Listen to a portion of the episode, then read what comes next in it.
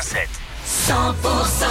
Midi sur 100%, police dans une minute avec Every Breath You Take. On aura aussi Asliman, Claudio Capéo. Et puis euh, c'est parti pour la voyance sur 100% avec Christine. Bienvenue, excellent jeudi. Les tubes et l'info 100% Avant police, l'info en région sur 100%, c'est avec le retour de la rédaction et de Cécile Gabot. Bonjour Cécile. Bonjour Emmanuel, bonjour à tous. On démarre par le rugby avec euh, deuxième et dernier match de préparation ce soir à Béziers pour le Stade Toulousain contre Montpellier. Match à 20h45. Ce soir encore en Pro D2, Colomiers et Mont-de-Marsan vont se rencontrer en amical à Hoche à 19h30. Montauban jouera ce soir aussi à Sapiac avec la réception de Soyaux Angoulême. Et puis demain, il y aura la rencontre Castres contre Pau à Laconne à 17h30.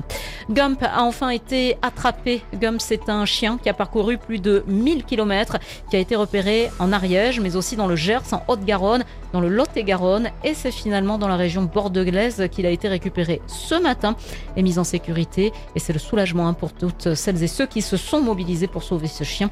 Il doit passer chez un vétérinaire, puis à la fourrière. Déjà, certaines personnes manifestent leur volonté de l'adopter, en tout cas à condition qu'aucun propriétaire n'ait été identifié.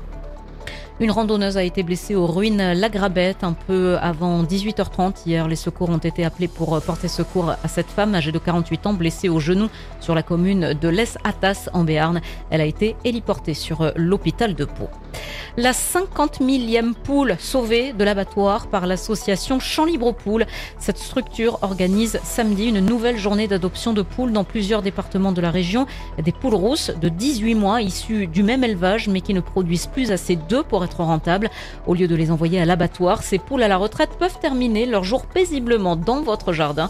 Rendez-vous donc euh, samedi à Lille-en-Dodon en Haute-Garonne, à Bruniens dans le Gers, à Larreul dans les Hautes-Pyrénées et à Mazamet dans le Tarn. Mais attention, hein, réservation obligatoire. On écoute Heidi Carnot, elle est la fondatrice de l'association. On n'est pas éleveur, on n'a pas l'autorisation de détenir les poules sur le long terme. Donc toutes nos opérations se passent toujours sur moins de 24 heures. Donc on a besoin de savoir où les adoptants vont venir. Donc c'est uniquement sur réservation. Donc ça, la première raison, c'est la logistique. La deuxième raison, qui est, soyons honnêtes, la plus importante, c'est que quand on réserve, on demande aux gens à s'engager sur notre charte éthique. Les gens s'engagent à, bah, bien entendu, ne pas consommer les poules, mais aussi à leur apporter un environnement sécurisé, un environnement adéquat et à les considérer comme un membre de la famille. On sait certes de les sauver de l'abattoir, mais c'est aussi pour qu'elles aillent dans des bonnes familles, c'est pas pour qu'elles terminent au congélateur. Voilà, rendez-vous sur euh, le site champslibreaupoule.com, l'association qui recherche également des bénévoles supplémentaires. Et puis le reste de l'actualité, les premières constatations des gendarmes montrent que le gîte dans lequel 11 personnes sont mortes dans un incendie euh, dans le Haut-Rhin ne respectait pas les normes de sécurité. La garde à vue des trois policiers entendus dans le cadre de l'enquête sur la mort de Mohamed a pris fin ce matin.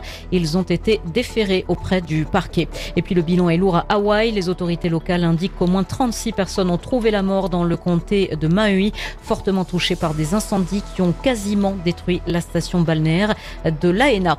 L'actualité continue sur 100% prochain rendez-vous, c'est dans le flash de midi et demi.